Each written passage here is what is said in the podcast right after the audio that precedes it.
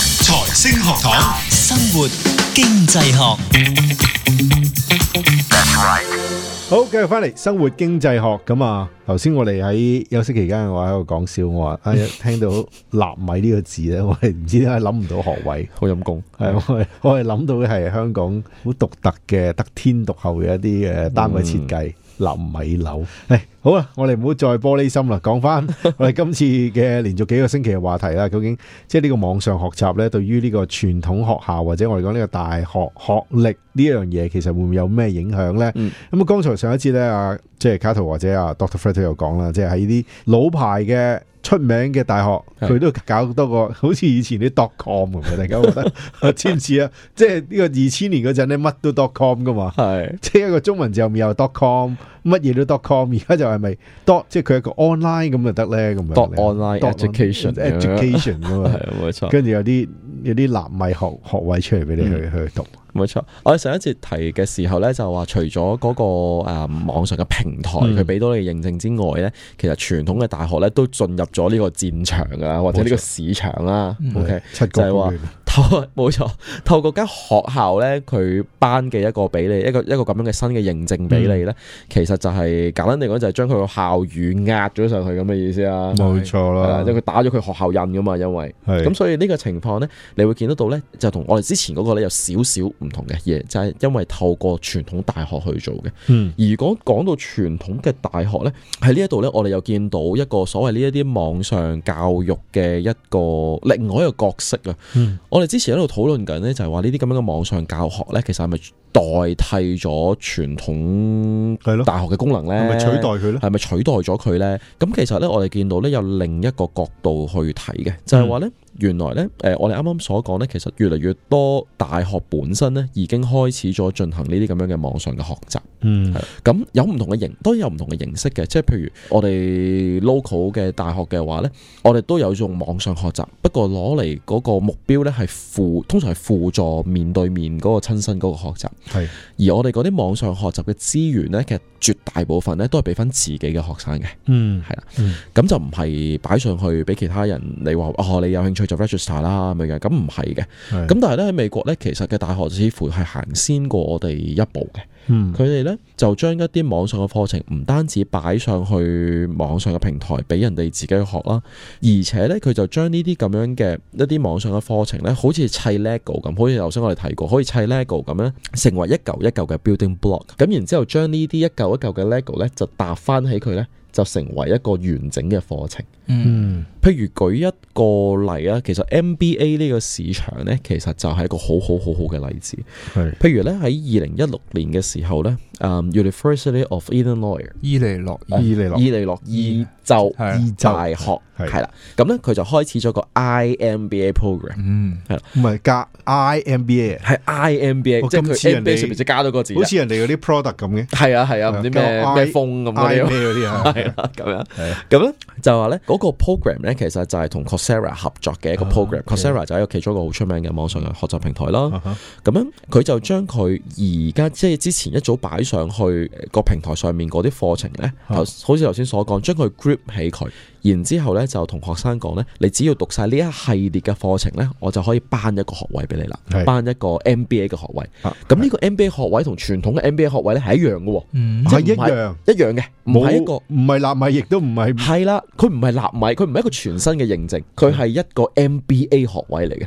即係話我讀完呢啲網上課程之後呢，我攞住嗰張沙紙呢，大大隻字就寫明呢，我係工商管理學碩士，誒前面冇納米嘅，冇納米嘅，即 係同一張 shirt 嚟喎。係咯，係咪同嗰張 shirt 我唔知，唔知佢亦都冇 OK，係講。其實好老實呢，你張 shirt 有唔同呢，係一啲都唔出奇嘅，係即係可能佢打到個印係 Coursera 嘅印啦係，係啦，或者講明係網上但係都啦係，MBA 啊，但係都係 MBA，哦，都係 MBA，係一個傳統意義上嘅學位嚟嘅。嗯，係啦，即係你幻想嘅情況就係你而家我，譬如我自己開一個新嘅私人嘅所謂叫咩納米博士學位，俾你讀完，卡圖你唔可以出去同人哋講我係 Doctor 卡圖唔得噶，唔得。唔得噶嘛。納米納米都得啊，博士，咁你專研究納米嘅，係咁佢呢一個呢，伊利諾伊州大學呢一個呢就可以啦。啊，而且再進一步嘅係乜嘢呢？第一，呢、一個網上全網上嘅 MBA 課程，第一呢，佢個學費呢只係傳統課程嘅三分之一嘅啫。哇，好吸引啦，係咪先？即啊係對學生嚟講好吸引啦，一個正式嘅認證係吓，咯一個測試嗯三塊三塊一一價價錢錢，啫喎冇錯。而且呢，頭先我話二零一六年開始噶嘛呢樣係嘢，過去嗰三年呢，見得到呢嗰個報名嘅人數呢，其實係有幾何級數嘅上升嘅。OK，其實近年呢，最新嗰個數字呢，佢其實已經超過咗二千嘅學生呢，即係 enroll 咗喺個 program 報名裏邊啊，係啦，即係已經係嗰個 program 裏邊嘅學生嚟噶嗯啦。再進一步嘅係乜嘢呢？再進一步係今年開始呢，大學就公告天下呢，就話佢 face to face 傳統嗰個 MBA 呢就唔做啦。哇，簡單啲嚟講呢，簡單啲嚟講呢，就係間大學行得好前啊！佢將傳統嗰個課程直情 cut 咗佢，全 online 變成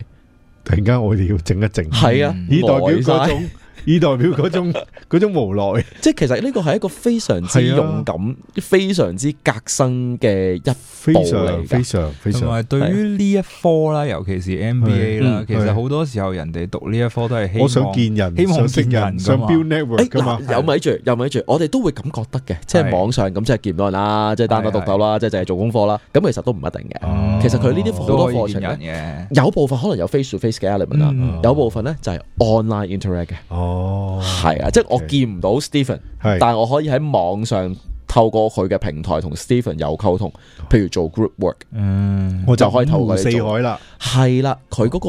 賣點就係呢度啦，即係話個佢系需要統力，仲值錢啊，咁佢突然值間變咗，佢佢值好多添係啊！啊。又唔係好難啫，係嘛？唔係唔係唔係係，但係個 point 係因為佢 collect 晒咁多人係係，啊，哦，冇錯，仲要係精英嘅人，係，啦係啦，仲係要啦係精英嘅人，係啊，冇錯，咁啊，但咁但係佢有三分一價錢喎，三分一價錢咋，咁先乞人憎喎呢樣嘢。冇錯，好抵讀啊！所以我覺得嗱，我哋唔係賣廣告 啊，不過純粹講緊呢一件事咋。冇錯，而且佢唔係唯一一間喎，嗯，會唔會整整下會連間學校都冇埋，係咯，我哋正式宣全布，我 online 啊咁全樣， online 得翻個哋 server 係變咗個房 server 冇錯。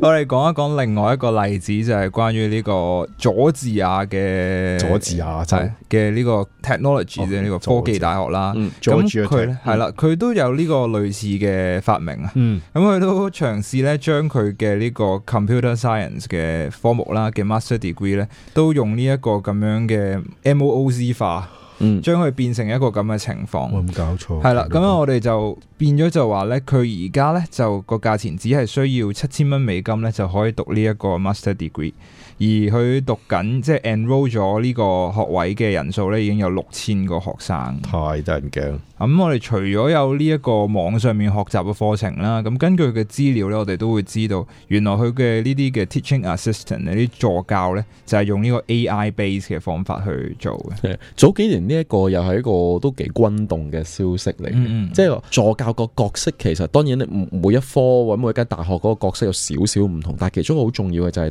答學生問題啊嘛。係啊，係係咯，啦，即係誒，無論係嗰個學科上面相關嘅問題啊，定係個課程安排上面嘅問題，嗯即係譬如外表上堂啊，幾多要 上導修課啊，即係即係諸如此類嗰啲無聊問題啊啦。係。係係係其實佢哋都可以用 AI 咧去答處理嘅到嘅，係用冇錯 AI 去處理嘅。其實我如果我冇記錯嘅話咧，我唔一百 percent 肯定係咪 Georgia Tech。其實有啲有間大學咧就試過做類似嘅研究，其實佢直情係冇話俾學生聽嗰個係 AI TA。總之就有人答你嘢啦總。之有人答你嘅，其實若學期完咗之後問翻學生，學生冇人知，哦係啊根本就唔知道你嗯用其實又唔 AI 難啊啦其實係客客戶服務咁嘅意思啫嘛，即係透過 email 去問問嗰啲溝通問題啫嚟嘛。都係嗰啲嘅啫， 係即係如果佢答唔到咁，咁係答唔到。答唔到答唔到咯。咪問老師咯，咪係咯遲啲答咯，問老師咯係啊係啊。咁佢總會總會個情況唔係好嚴重，咁係佢就做出嚟之後咧，咁除咗佢之外咧，仍有其他好出名，譬如密芝根大學啊，或者好多嘅咁樣嘅唔同嘅大學咧。嗯佢哋都係用呢一個 AI 嘅方法啦，去幫助輔助呢個 MOOC 嘅課程。嗯，冇錯。所以咧，我諗咧總括嚟講，即係我哋講幾個禮拜啦，係即係呢一個題目。嗱，我諗總括嚟講咧，我都見到幾樣嘢嘅。第一個咧就係話，所謂傳統嘅學歷、傳統嘅認證已經冇效啦，佢已經會俾呢啲網上認證取代啦，似乎係唔成立嘅。嗯，呢個第一啦，第二呢，就係話，其實市場上面我哋見得到呢，就係調翻轉，越嚟越需要一啲有誒、呃高技術能力嘅，OK 嗯嘅嘅嘅嘅員工、嗯 o k 叫咩在職人士，在職在人係士在職人士係啦，咁佢去先至可以用得到今時今日嘅科技嘅。咁其實呢啲嘢都係類誒都係導致咧今時今日我哋對嗰個學位，無論係咩類型嘅學位啦，OK，或者係啲網上類型嘅學位啦，咁其實佢仍然有一個好強嘅價值。其實我哋應該咧反過嚟咧係諗下呢啲網上嘅學習其實係咪提供咗啲額外嘅機會，無論係對誒、呃、學習者嚟講，或者去到傳統嘅大學嚟講咧，其實似乎都係一個新嘅機遇嚟。嗯